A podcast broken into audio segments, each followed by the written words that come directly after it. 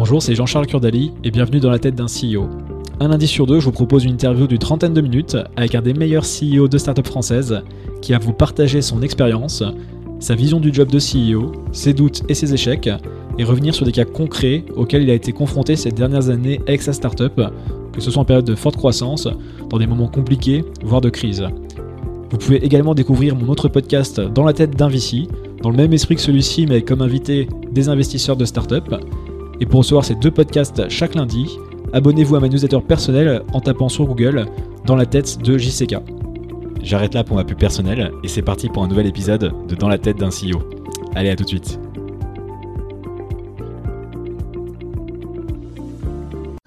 Salut Adrien. Salut Jean-Charles.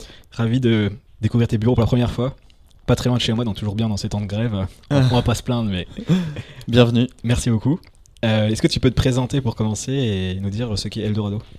Avec plaisir. Euh, donc, je suis Adrien Chaltiel, je suis entrepreneur depuis une dizaine d'années euh, dans l'écosystème des startups françaises. je suis père de deux enfants et deux petites filles. Et euh, je suis passionné de l'écosystème euh, depuis, euh, depuis de nombreuses années. J'ai créé plusieurs sociétés dans, dans, divers domaines, notamment les médias et, les job boards. T'en as créé beaucoup, j'ai vu. Hein. Sur ton LinkedIn, et j'ai scrollé jusqu'à voilà, voir 5 expériences, voir 5 expériences. je savais pas où était la fin. ah non, le but c'est pas de collectionner, mais c'est toujours, toujours bien d'avoir eu plein d'expériences pour aboutir aujourd'hui à Eldorado justement. Et, euh, et, donc, euh, en ayant créé plusieurs startups au début de, en sortant de, la fac, euh, j'ai tout de suite été pris de passion par l'entrepreneuriat et, la création de projets. Et puis aujourd'hui, ça a abouti sur le projet Eldorado qui a justement pour but d'aider et de financer les différentes startups dans tous les domaines d'activité. Et le on revient sur le parcours. Alors, on va pas dire toutes les boîtes que tu avais, tous les projets du moins. Euh, dès les études, tu as commencé à entreprendre. J'ai vu notamment dans la. Tu avais créé des journaux. Ouais, exactement. En fait, euh, des, des, verticales, des, des, dérivés de journaux. C'est ça, exactement. En fait, euh, si on revient même un tout petit peu avant, ce qui a donné un peu le goût à entreprendre, moi j'ai fait une fac de droit en sortant de, du bac. Et, euh, et, euh, je fais partie de la catégorie entre guillemets d'entrepreneurs qui est passé par le milieu associatif et associatif festif au début. Donc euh, j'organisais des soirées de l'événementiel dans, dans, Paris pour des soirées étudiantes notamment. Et, et j'ai été président de l'asso qui organisait toutes ces sortes de BDE quoi de la fac. Et, euh, et, ça m'a donné vraiment le goût à l'entrepreneuriat, la gestion de projets par équipe, etc. Bon, après avoir euh, vu que c'était pas très compatible avec les études de droit, j'ai essayé de bifurquer vers des projets un peu plus sérieux. Et, euh, j'ai été pris de passion par le, secteur des médias, notamment, puisque, du moins la presse, presse écrite en plus en particulier, au moment de l'élection de Barack Obama en 2008, euh, il y, avait un article disant que ça avait été le premier président noir de la Harvard Law Review, euh, qui est une revue euh, scientifique de référence faite par les étudiants d'Harvard. Et moi, comme j'étais à, la fac de droit à Paris, je me suis dit qu'il n'y avait pas ça et je me suis dit que ce serait intéressant de créer ça. Et on a créé le projet vraiment sous format associatif, un peu de façon pas structurée comme une entreprise du, coup, du tout au début. Et puis on s'est dit, on va voir comment ça prend. Et puis au fur et à mesure d'un modèle économique assez classique de publicité et puis de l'engouement que ça a créé, on a créé progressivement plusieurs verticales sur différents domaines, notamment en économie, sciences sociales, gestion et, et comptabilité. Et voilà. Et c'est un projet que tu as suivi même après tes études, si j'ai. Ouais, exactement. Bah, c'est ce qui m'a permis, en fait, euh, tous les premiers projets que j'ai créés, je les ai un peu euh, créés par mix d'idées, en fait. Euh, ce premier projet média m'a donné l'occasion de travailler dans un autre secteur qui est le, secteur des job boards, donc des sites de recrutement puisque le premier besoin des lecteurs était quand même de trouver un stage et un emploi dans le secteur juridique au début. Donc on a créé dans la continuité une plateforme qui s'appelle Carrière Juridique mais on l'a créé de façon un petit peu innovante en se disant on va, on va tabler sur euh, quelque chose qui était très peu connu dans l'écosystème juridique et, plus tard financier, puisqu'on a créé la, même chose pareil dans d'autres verticales. C'était la marque employeur euh, et euh, l'e-réputation. Donc on a créé vraiment beaucoup de contenu autour d'une offre d'emploi, notamment des pages de présentation, des vidéos, etc. Et euh, ça a très bien pris dans notre secteur, euh, puisque les clients sont solvables, euh, il y avait un très fort besoin de, recrutement, il y a une sorte de guerre des talents dans, le secteur juridique et financier, et du coup, ça a bien, bien pris jusqu'au rachat de ces boîtes en, en 2014. Quoi. T'as pas investi dans Welcome to the Jungle là J'ai- cru voir ça sur euh, LinkedIn, ok. Ouais, aussi. Je, aussi. je- je comprends pourquoi. Ouais, pareil dans la continuité, ça c'est mar- c'est un marrant entre guillemets, c'est-à-dire que j'ai été mentor à l'ESCP puisque on a avec mon associé on a on a fait le, le- le- la Blue Factory qui est l'incubateur de l'ESCP. Après avoir fait un, un master euh, l'ESCP euh, pour Antoine qui était mon associé à l'époque et, euh, et un des premiers projets qu'on m'a donné à mentorer et parce que c'était mon appétence les job boards je venais de revendre mes, mes boîtes à un groupe de médias qui s'appelle Leaders League et euh, c'était Jérémy et Bertrand qui euh, démarraient Welcome to the Jungle enregistré un épiside avec eux qui n'est pas diffusé encore. eh ben, écoute, je te parle, en tout cas. on, on en parlera, mais c'est des, des très talentueux entrepreneurs à succès. Je confirme. Et euh, tu disais donc, tu as, vendu tes, tu dis tes boîtes, tu as, vendu un. Ouais, j'avais un panel de boîtes, panel assez spécifique puisque euh, j'avais, euh, en fait, on a, on avait créé ces job boards spécialisés, donc dans, plusieurs secteurs. Ça, c'était une boîte. Et la deuxième, c'est qu'on a créé une régie externalisée, une régie publicitaire. Et en fait, on monétisait notre contenu notamment avec beaucoup de publicité. Mais on a créé une régie euh, plurimédia euh, avec euh, un, un ami qui s'appelle Augustin à l'époque en complémentarité. On s'est mis à commercialiser aussi des espaces publicitaires ciblés sur les jeunes étudiants, euh, ciblés sur les jeunes étudiants et diplômés euh, dans d'autres euh, dans d'autres supports. Et on a créé cette boîte en parallèle et le tout, on l'a revendu en package à ce groupe de médias qui, qui s'appelle Leaders League, qui édite un magazine qui s'appelle Decider Magazine, qui était un groupe assez vieillissant, médias traditionnels, euh, en, peine un peu de croissance. Et en arrivant, nous, on a, avec ces boîtes, ces jeunes startups, on a, on a créé un engouement assez digital dans le groupe où pendant trois ans, j'ai été nommé à la direction de ce groupe. Avec, euh, Ah, T'es arrivé et t'as pris la direction du groupe. Exactement, c'était une, euh, ce qu'on appelle une euh, en, en américain, enfin dans, en anglais. Euh, Il n'y a pas trop de termes qui, qui sont similaires en français, mais c'était une acquisition, recrutement en fait de l'équipe dirigeante des, des startups. Ouais, mais c'est, euh, c'est une chose, mais Ouais. devenir dirigeant de la boîte qui te, qui te rachète, c'est encore autre chose. Même. Ouais, c'est ça. C'était une volonté des actionnaires et notamment de l'actionnaire euh, de l'époque de, de la confiance redynamiser la boîte. voilà. Exactement. Et tu retires quoi justement de ces années euh, Alors tu te fais racheter, c'est une chose, donc tu fais une sortie, euh, fin, enfin tu prends de l'argent, mais aussi tu, tu gères la boîte que- qui te rachète. C'était, euh, des bonnes années de pour toi, t'as beaucoup appris. Il y a du bien, du moins bien. Euh, on va dire que c'est beaucoup d'apprentissage sur plein de choses, euh, parce que j'avais 27 ans à l'époque. Là tu gères combien euh, de personnes quand tu rachètes le groupe? Enfin euh, c'est, le groupe qui te rachète. ouais, le groupe me rachète. On- quand euh, j'arrive, on était 80 personnes. Ouais. Euh, On est monté jusqu'à 150 euh, personnes. Nous, on était une toute petite dizaine dans les startups. Euh, on faisait à peine un million euh, de CA. Enfin, on était vraiment euh, les jeunes pousses. Et en fait, on apprend plein de choses, notamment sur, bah, déjà sur l'épisode du rachat, on apprend beaucoup de choses, des, erreurs, des choses à apprendre qu'on ne ferait ou referait pas. Mais euh, surtout l'intégration d'une équipe à une autre. Et puis après, euh, quand on est entrepreneur et qu'on a ça dans le sang, euh, c'est un peu compliqué d'arriver dans, dans un projet qui n'est pas le sien et de rester durablement dans ce projet plusieurs années ou dizaines d'années. Donc moi j'avais ce qu'on appelle un vesting de trois ans. Je devais rester trois ans après le rachat, ce, que, ce, qui a été fait et ce qui, euh, m'a permis d'apprendre beaucoup, notamment d'une TPE de croissance. euh, qui se digitalise et qui cherchait un nouveau modèle de croissance euh, par le digital aussi. Et ça a été très enrichissant sur, plein d'aspects. J'aime bien ce que tu dis entrepreneur ou on peut dire founder si on faire des anglicismes et que tu distingues un peu du, du CEO ou du dirigeant. Au final, donc toi c'est plus, tu le vois plus comme un entrepreneur donc qui crée des projets et au final la, brique dirigeant, mais c'est, toujours dirigeant à chaque fois de ce que je peux constater dans les boîtes que tu montes, tu les distingues quand même ces deux notions. Ouais, je pense que c'est important de distinguer les deux. C'est-à-dire que, bon, après, c'est la notion quasiment même d'entrepreneur, mais on peut, on peut être entrepreneur sans être CEO et on peut être CEO sans être entrepreneur.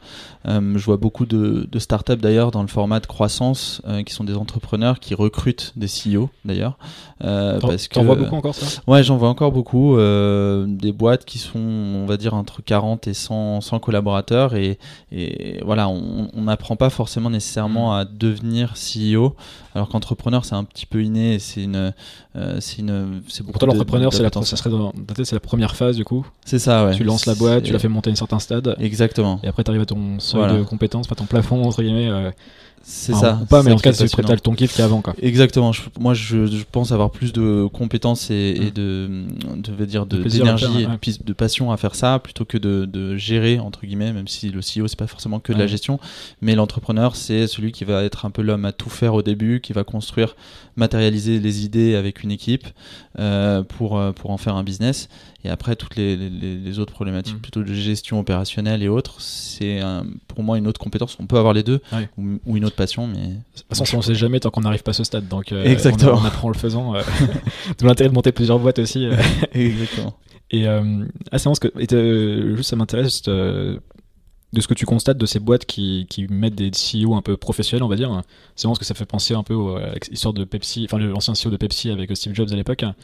Et, et quand tu vois aux US, par exemple, euh, bah, le fonds de Andreessen Horowitz qui, qui justement a créé le fonds avec l'envie de ne pas faire ça. Justement, d'arrêter de mettre des CEO professionnels et de- d'aider les fondeurs euh, euh, product ou tech euh, à des vrais CEO comme Zuckerberg par exemple. Même si derrière Zuckerberg, il y a Sheryl Sandberg euh, qui fait un peu ce, ce rôle. Comment tu, tu trouves ça Qu'est-ce que t'en penses de ça dépend du format. Je pense que c'est vraiment ce comme on vient de le dire, c'est là où on est le meilleur ou pas. Et les fonds notamment qui travaillent avec des entrepreneurs, des fonds talentueux, sont ceux qui vont repérer euh, aussi euh, le besoin qu'ont une équipe fondatrice de- d'enrichir leurs compétences. Euh, et puis des entrepreneurs intelligents sont ceux qui vont avoir l'humilité de se dire aussi, on a besoin de quelqu'un d'autre que nous pour tel ou tel pan de la boîte. Et parfois, ça peut être vraiment de la gestion opérationnelle. Ça ne veut pas dire que ça dénature le projet de, de- de son essence. Je pense pas qu'il y ait une règle universelle pour répondre à ta question. Ouais, Elle a rarement. Euh, mais ouais, c'est ça, surtout dans cet écosystème. Ouais. Et on va revenir sur, sur Eldorado. Euh, comment. Enfin, pourquoi tu démarres Eldorado euh, Donc c'était en 2017. On va bientôt arriver aux 3 ans là. C'est ça. Mai 2017. si je me souviens, Ouais, c'est pas encore les 3 ans. c'est encore Bientôt. les 3 ans. Euh, là, que, euh, je sais que tu t'investissais déjà, donc on a parlé notamment avec euh, Welcome to the Jungle, euh, nom toujours compliqué à prononcer. Euh, Explique-nous un petit peu la, la genèse. Alors, bah, la genèse, c'est un peu ça, c'est l'investissement, c'est un- une double genèse, c'est à la fois l'investissement et la passion de l'écosystème. Euh, en sortant du coup du groupe de médias après mon vesting, euh, j'avais envie de repartir sur un projet euh, où je me suis dit c'est quoi ma passion, puisque généralement les projets qui sont le mieux menés sont ceux par lesquels le ou la CEO ont, une passion particulière pour le domaine ou le projet en question. Et j'ai repris mes passions, la liste de mes passions. Et celle qui sortait pas mal, c'était l'écosystème et l'entrepreneuriat au sens large. Donc je me suis dit, je veux créer un projet qui impacte un maximum la création d'entreprises en France. Donc est-ce que je crée un fonds, euh, un accélérateur créé un, un club, ou je sais pas comment t'appelles ça, en tout cas un, un club d'investissement, un club d'investissement ouais. avec des amis, C'est ça, exactement. On a créé un club deal euh, parce qu'on était plusieurs amis à réunir cette passion justement des projets en se disant tiens, est-ce qu'on peut, en plus d'accompagner des projets, mettre une petite somme euh, dans, dans des tours de- d'amorçage, donc de seed. Euh, et c'est là un peu la genèse. C'est la première, c'est la passion de l'écosystème et aussi de voir qu'il y avait un vrai problème et qui existe encore de financement et de chaîne de financement en France, même s'il y a beaucoup d'argent, beaucoup de projets. Euh, il y a vraiment un enjeu aujourd'hui euh, de trouver les bons financements au bon moment, sachant que l'écosystème est jeune, euh, que même les fonds reçoivent énormément de dossiers, les entrepreneurs, les BA, les business angels. Donc il y a, une forme d'opacité dans cet écosystème du financement. Je ne parle même pas des aides publiques ou des aides bancaires où, c'est très compliqué de savoir quand, comment et à quel moment postuler pour les obtenir. Et constatant tout ça, ben, en- en- je me suis dit, moi je veux régler ce problème euh, parce qu'en plus en ayant vu, en étant investisseur dans des boîtes, donc en étant dans l'autre sens, comment j'ai trouvé ces boîtes, comment j'ai investi, je trouvais que c'était beaucoup trop lié aux fruits un peu du hasard ou des rencontres Mm. et que euh, pourtant il y avait peut-être des boîtes où euh, j'aurais pu être très euh, très opérationnel en tant qu'investisseur au début ou à l'inverse des boîtes qui auraient été contents de me rencontrer mais cette rencontre ne s'est jamais faite. Mm. Donc voyant ces problèmes par mes, mes différents rôles, euh, on s'est mis à, à travailler sur Eldorado euh, euh, dès mai 2017 effectivement avant de sortir la plateforme un an plus tard. Et je réfléchissais, tu vois, en préparant, préparant l'émission, des fois j'aime bien me dire euh, comment j'aurais lancé le MVP de la boîte que je vais interviewer. et, la tienne, c'était pas évident. Je me disais, euh, comment est-ce que t'as- déjà tu as cette, cette euh, manière de faire, voilà, comme disons le MVP, donc la version minimale du produit que tu peux sortir pour apporter la valeur à tes, utilisateurs. Comment comment t'as abordé le début de cette boîte? Parce que c'est compliqué, parce que ça nécessite d'avoir un écosystème. voilà, c'est un écosystème que tu as créé au final. Ouais, des investisseurs, des startups, euh, différents types d'investisseurs, comme tu disais aussi, pas seulement des VC. Effectivement, en fait, on a dressé plusieurs constats très rapides, hein, pas très compliqués. Le premier, c'est que il y avait beaucoup de sources de financement et très éclatées et que personne les connaissait. Donc là, tu as mentionné euh, les business angels, les fonds, les family office, les corporate ventures, les clubs d'investissement. Autant de, noms d'ailleurs qui représentent des structures qui en elles-mêmes ne sont pas les mêmes. Hein, Par exemple, on dit les fonds d'investissement, mais dans les fonds d'investissement, il y a une quinzaine de catégories différentes ou de manières d'investir et de tests d'investissement. Euh, Et donc en voyant tous ces, ces, financements éclatés, que ce soit sur la levée de fonds, sur les financements publics, les subventions, etc., il y a plus de 1000 dispositifs de financement public et les banques, le premier réflexe qu'on s'est dit, c'est que c'est éclaté, personne ne sait comment les aborder et personne ne fait ce travail euh, de rendre intelligible l'accès au financement. Donc, le premier constat, c'était de se dire tiens, on va, on va rendre intelligible le financement pour les, pour les entrepreneurs. Ça, ça passe par le contenu, du coup? Alors, ça, passe d'abord par la base de données, donc constituer la plus grosse base de données de sources de financement qui existe en France et plus tard même en Europe dans notre, dans notre ambition. Euh, pour donner accès justement à tous les financements à un instant T aux entrepreneurs en fonction de ce qu'ils font, qui ils sont, euh, où est-ce qu'ils sont situés, combien ils ont levé d'argent, etc. Donc la première chose, ça a été cette base de données. La deuxième, ça a été, bon, bah, on va pas juste donner une base de données de 3000 ou 4000, même 10 000 sources de financement aux entrepreneurs, mais on va leur donner les, sources de financement qui sont adaptées à leur projet par rapport à leur stade de développement. Et là, donc, on a travaillé, nous, sur des algorithmes qui sont pas euh, des algorithmes savants euh, très complexes, mais très longs à, faire et obtenir et quand même euh, qui nécessitent du temps de réflexion, de pondération sur qu'est-ce qui fait qu'une source de financement est plus adaptée à une autre en fonction de chaque entrepreneur. Et en fonction du coup de ces algorithmes, on met en avant les sources de financement qui sont adaptées au projet au fur et à mesure de son développement. Donc en fait, ce constat, c'était aussi de se dire, même si on passe des bases de données à des entrepreneurs, euh, une liste de 1000 business angels, c'est très compliqué à mm. analyser et à, et à actionner. Euh, D'ailleurs, il y a des fonds d'investissement qui le font très bien, qui donnent des listes de fonds euh, par secteur. C'est très bien justement pour la connaissance de l'écosystème, mais c'est pas de ce qu'on appelle de, en anglais de l'actionable information. C'est on peut, on peut, rien en faire quelque part sauf à envoyer des decks et il faut, faut avoir plus d'informations. Exactement, exactement. Très bien. Et, euh, et justement, donc, il, y a la, il y a la brique euh, contenu média enfin éducation, évangélisation, enfin on peut utiliser plein de termes, euh, qui, qui rappellent bah, tes premières expériences. Euh, c'est quelque chose qui est hyper important, justement, on en a parlé euh, bah, plus en off, la construction d'une marque aussi, parce qu'il faut qu'il y ait la confiance de tous ces acteurs divers et variés que tu peux avoir qui s'inscrivent sur Eldorado. Tout à fait. Donc comment, enfin, tu peux expliquer un peu l'importance du contenu et au, sens plus large de la marque dans, dans cette histoire qui est Eldorado bah, Tu as donné le, le, le, mot dans ta question, c'est la confiance. Euh, en fait, quand on crée une marque, une boîte, alors que ce soit en B2C ou pour direct, on s'adresse aux consommateurs ou en B2B, on s'adresse à d'autres entreprises, euh, l'enjeu de marque quand on est un jeune projet est important. Peut-être qu'il est un petit peu différent quand on s'adresse à des consommateurs. Mais moi, j'ai tout de suite appliqué un motto que euh, Céline Lazorte euh, m'avait conseillé, qui était euh, la fondatrice de, de, Litchi et de Mangopay, qui disait il faut vivre sa marque. Donc elle était plutôt en B2C, sur la partie Litchi du moins. Et elle, mentionnait même bah, il faut mettre un pins, comme ça quand on va à une soirée, on demande bah, tiens, c'est quoi, quoi, ce pins? Bah, C'est ma boîte, etc. Et ça peut générer de, la connaissance. Faut profiter de chaque moment en tant que CEO et même dans ses équipes pour euh, faire vivre sa marque par soi-même déjà. Et à l'heure des réseaux sociaux, c'est d'autant plus vrai puisque euh, quand on fait du personal branding, comme, comme on dit, on incarne son projet, ben ça, nécessairement ça aide à augmenter la portée déjà par soi-même. Donc c'est pas vrai pour tous les projets, mais c'est bien pour des projets qui ont un nécessaire besoin au, dé au démarrage de faire confiance à leur écosystème. Et nous, on arrivait dans un écosystème où euh, c'était euh, les fonds d'investissement, les investisseurs très institutionnels, la BPI euh, et les startups qui euh, voyaient une masse de, propositions qui leur sont faites, euh, des plateformes, des leveurs de fonds, des banques d'affaires, des copains qui les introduisent, des fonds qui les aident pour trouver ces financements. Et nous, pour donner confiance, il a fallu qu'on fasse, et on fait aujourd'hui beaucoup, euh, de contenu euh, et de publication, euh, non pas juste pour créer du buzz, mais le premier objectif c'est la confiance et le deuxième objectif c'est l'éducation. tu l'as mentionné aussi, mmh. c'est-à-dire que notre écosystème est jeune et que même les acteurs institutionnels majeurs en France, les chambres de commerce, Business France, la BPI ou autres, euh, ne publie pas assez de contenu qui permet aux gens de comprendre. Euh, dernièrement, par exemple, on a publié une infographie de la BPI euh, expliquant son fonctionnement, qui réunissait plus de je sais pas combien de sources de la BPI elle-même. Où c'est tellement, grand, tellement grand la BPI qu'ils ont même du mal à, à, diffuser un message un peu générique hmm. pour l'écosystème de l'innovation sur ce qu'ils font, comment ils financent.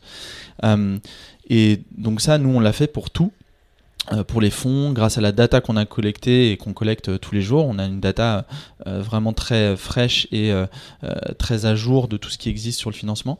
Et publier ce contenu, c'est donner du contenu pour l'écosystème, c'est de donner, même pour que ce soit pour les investisseurs ou les entrepreneurs, de la ressource. et puis derrière, nous, ça nous permet de remplir un troisième objectif. Donc le premier, je dirais la confiance, l'éducation et nous, un enjeu de réputation où notre but, c'est vraiment de montrer notre expertise dans le financement, on est vraiment euh, très très euh, avancé sur toutes les techniques de financement pour, euh, pour l'innovation.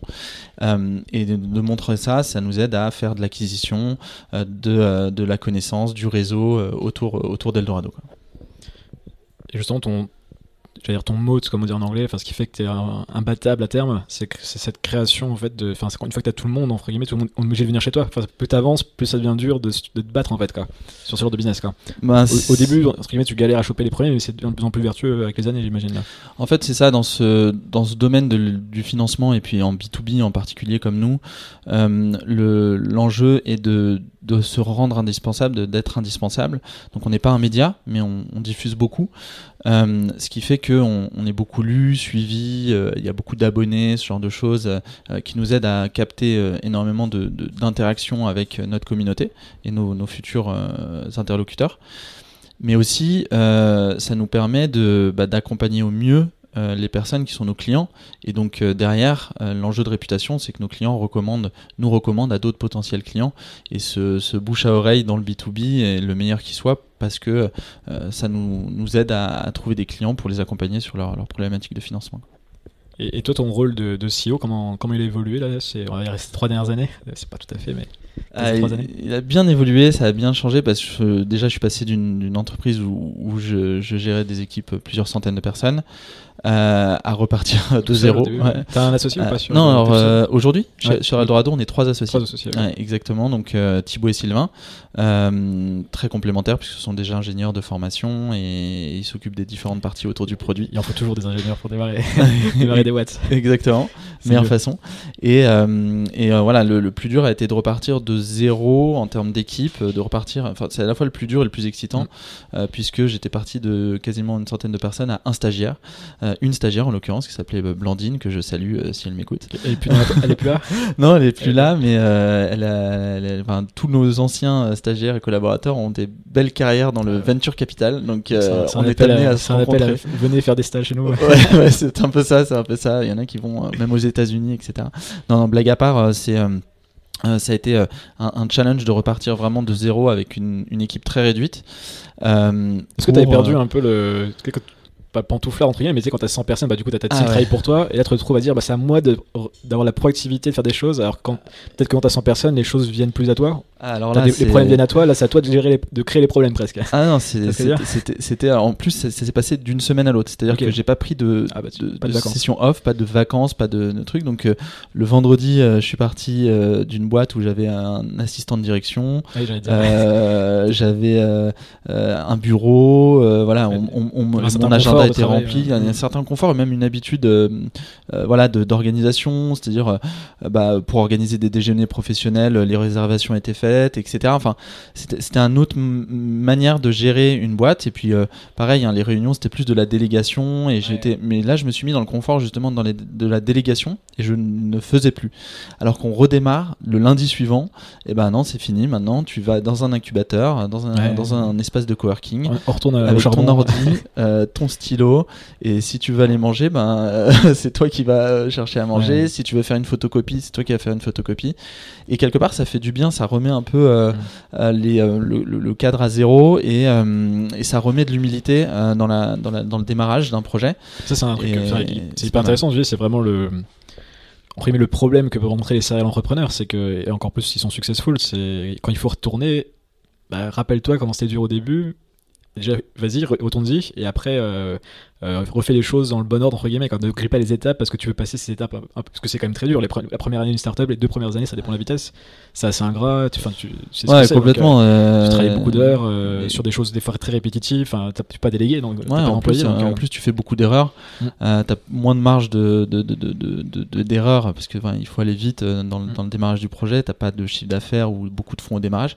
Et ouais donc les serial entrepreneurs donc les entrepreneurs qui font plusieurs entreprises successives. généralement, on se rend compte, je parlais avec un d'ailleurs qui serait très intéressant que tu interviews, la, semaine dernière, qui connaît des difficultés sur sa troisième boîte, enfin, ou des enjeux, qu'il n'avait pas avant parce qu'il y avait un confort, qu'il y avait une association différente, et du coup, bah, c'est enrichissant mais il faut savoir avoir les deux pieds sur terre et garder les deux pieds sur terre euh, euh, un maximum. Quoi. Et euh, je sens, tu parlais de série entrepreneur, je voulais lier, tu en as parlé un petit peu tout à l'heure, l'aspect passion. Tu vois, j'ai fait un épisode, je sais pas si tu as écouté celui-ci avec, Raphaël de Luco, qui lui voyait plus le job, enfin il voyait ça comme un job, entre guillemets, tu sais que tu peux d'un côté. ce que je partage aussi, je suis un peu nuancé, dans, qu'il y a une certaine méthodologie, notamment sur le début d'une boîte, à respecter, des, des impondérables, on va dire. Euh, mais toi, t'es plutôt, toi, c'est vraiment, tu pourrais pas monter une boîte euh, si le sujet te passionnait pas. T'es pas du tout euh, dans cet esprit. Ouais, non. Il y en a certains qui, c'est plus la passion, ils la trouvent plus dans le, job de CEO. Plus que dans le problème qu'il résout. Tu vois ce que... Ouais, je suis un peu comme toi, je suis un peu pondéré entre les deux. C'est-à-dire, est-ce que entrepreneur c'est un métier? Je pense que c'est un métier qui s'apprend. qui s'apprend. tout le monde peut être entrepreneur. Hein. C'est comme tout le monde peut essayer de devenir pompier, tout le monde peut essayer de faire tel ou tel métier du moment que bah, on, donne les moyens d'y arriver. Il n'y a pas de, il a pas de barrière pour être entrepreneur, c'est important. Euh, en revanche, euh, on peut pas être un bon entrepreneur sans avoir la composante de passion. Ou alors, euh, même quelqu'un qui ouvre une, boulangerie, c'est un entrepreneur, un artisan boulanger. il a la passion de se réveiller tous les matins, de faire des bons produits, de, satisfaire ses clients, de faire tourner son, business, etc. Et donc la composante passion est quand même, je pense, intrinsèquement liée au succès d'un projet entrepreneurial. Ah, je, partage ton, point de vue là-dessus. Et, euh, est-ce que tu as...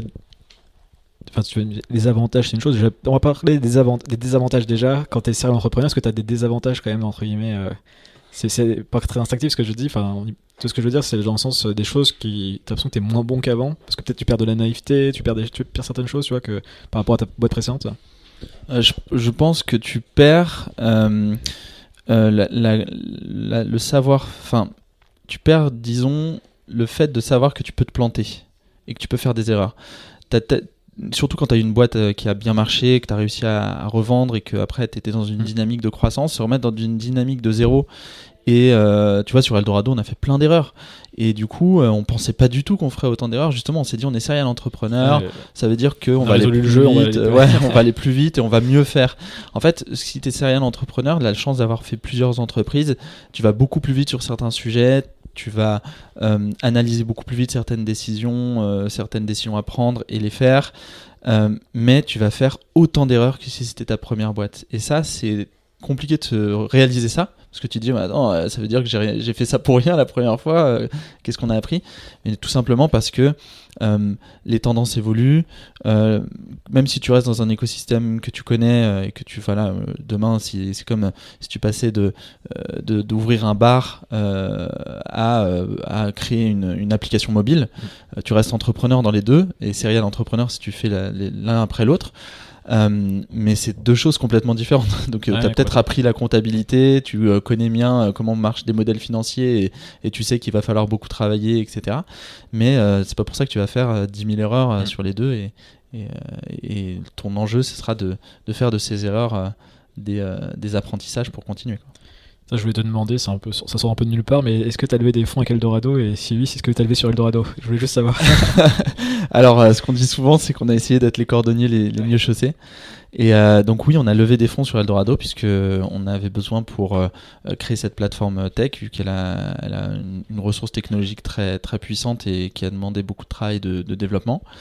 Euh, et on a levé des fonds auprès d'investisseurs privés et on a été aussi soutenu euh, par la BPI et, et diverses euh, sources de financement non dilutives qui nous ont permis de, de croître. Super, bah c'est On arrive aux, questions de fin. Il faut jouer lesquelles j'ai envie de te poser. je vais te demander, est-ce que tu as des, des CEO que je l'ai posé à Alex aussi, que tu connais bien, Alexandre Dana, des CEO qui t'inspirent, ça peut être des, des, gens que tu côtoies à Paris ou, ou des Américains euh, Alexandre Dana, non, je si, en, plus, si, euh, Alexandre Dana euh, fait partie d'un d'un cercle d'entrepreneurs amis que, que je connais depuis, depuis une dizaine d'années. Euh, s'inspirer, enfin quand on est en CEO, euh, et s'inspirer d'autres CEO, je pense que c'est même pas nécessaire, c'est assez inné. ouais. Bon, là, c'est- t'inspires, mais échanger avec d'autres CEO, c'est presque obligatoire. sinon Bien sûr. Tellement solitaire. Bien sûr, comme- comme comme on, a dit en plus, euh, enfin on n'en a pas parlé, mais le, le- le- le- la difficulté d'un entrepreneur et d'un CEO, même s'il a des associés, qu'il a des salariés, etc., c'est la solitude. Euh, Il y a un syndrome un peu euh, qui fait qu'on se sent très seul, euh, même si on a des proches qui nous soutiennent, etc.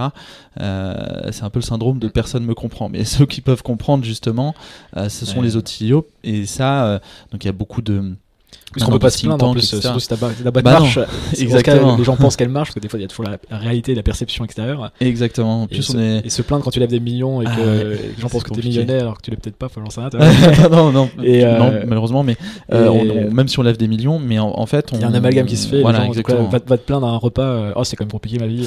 Non, non, c'est sûr, euh, c'est la, la- la balance entre justement l'humilité et l'ambition. Tu es obligé de dégager un discours d'ambition, même auprès de tes collaborateurs, tes investisseurs, tes clients, qui ne calquent pas forcément par rapport à, à- aux difficultés que tu peux vivre. Et Mm. ça, tu peux, euh, et j'encourage d'ailleurs beaucoup d'entrepreneurs à le faire, de parler à d'autres euh, fondatrices ou fondateurs de start-up euh, qui rencontrent nécessairement les mêmes problèmes et de réaliser qu'il n'y a pas une seule start-up. Je suis bien placé pour le savoir, hein, j'en ai vu euh, 1600 dossiers l'année dernière.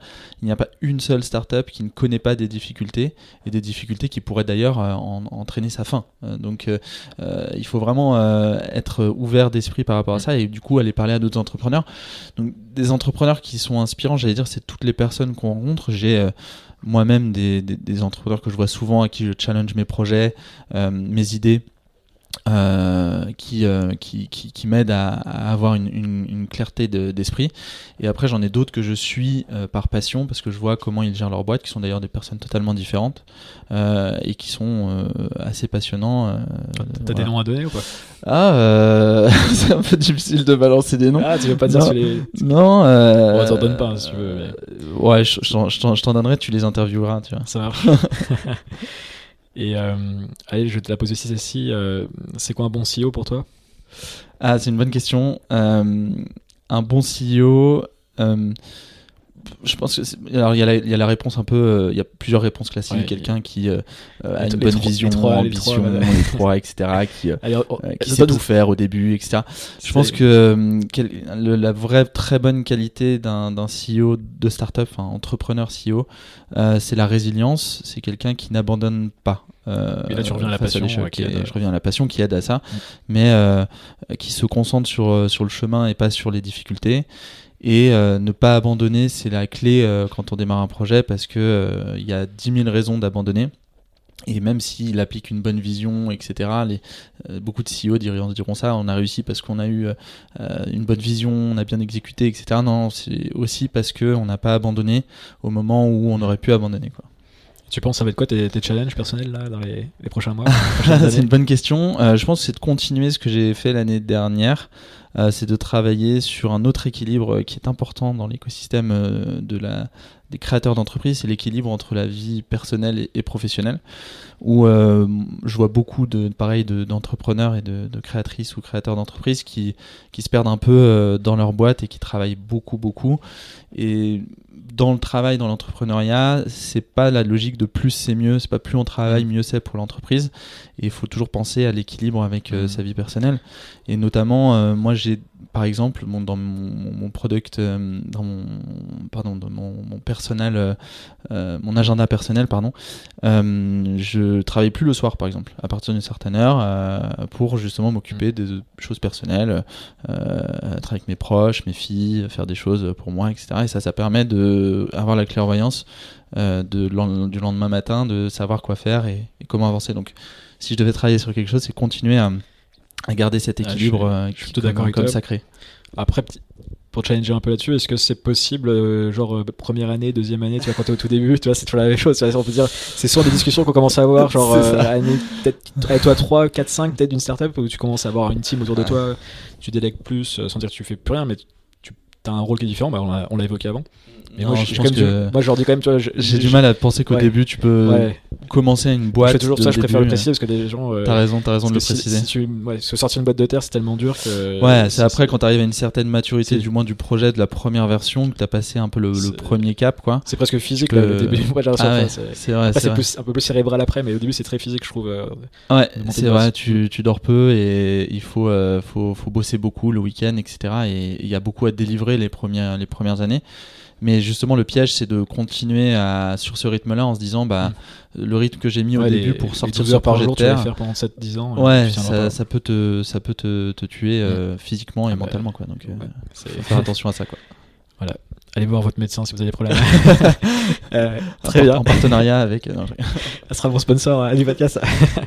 et, euh, et bah écoute, on a, on a fait le tour des questions. Et, euh, on redirige où les gens pour, euh, bah, pour toi ou pour, euh, pour Eldorado? Euh, nous, bah, on est euh, sur, euh, sur internet, donc c'est eldorado.co évidemment.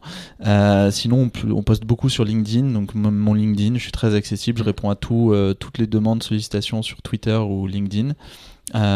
Et sinon, c'est contact at eldorado.co pour, pour toutes les boîtes qui cherchent des financements, c'est ouvert à tous. Bah écoute, top. On a fait un dans la tête d'un CEO. C'est vrai qu'on l'a pas dit au début, on aurait pu faire un dans la tête d'un VC avec toi. C'est vrai. Donc ça sera peut-être un deuxième épisode. Ben, avec plaisir 2020. hein, pour parler de ce fabuleux écosystème euh, Très des, bien. des- Bah, des en- des investisseurs. Merci beaucoup. À, à très bientôt, Adrien. Merci Jean-Charles, à bientôt. Merci d'avoir écouté cet épisode de Dans la tête d'un CEO. Si vous souhaitez soutenir le podcast, il y a plusieurs manières de le faire. Vous pouvez aller mettre 5 étoiles et un commentaire sur Apple Podcast, en parler autour de vous ou partager cet épisode sur les réseaux sociaux. Et enfin, vous abonner à ma newsletter perso en tapant Dans la tête de JCK sur Google et en vous abonnant au podcast sur votre plateforme favorite.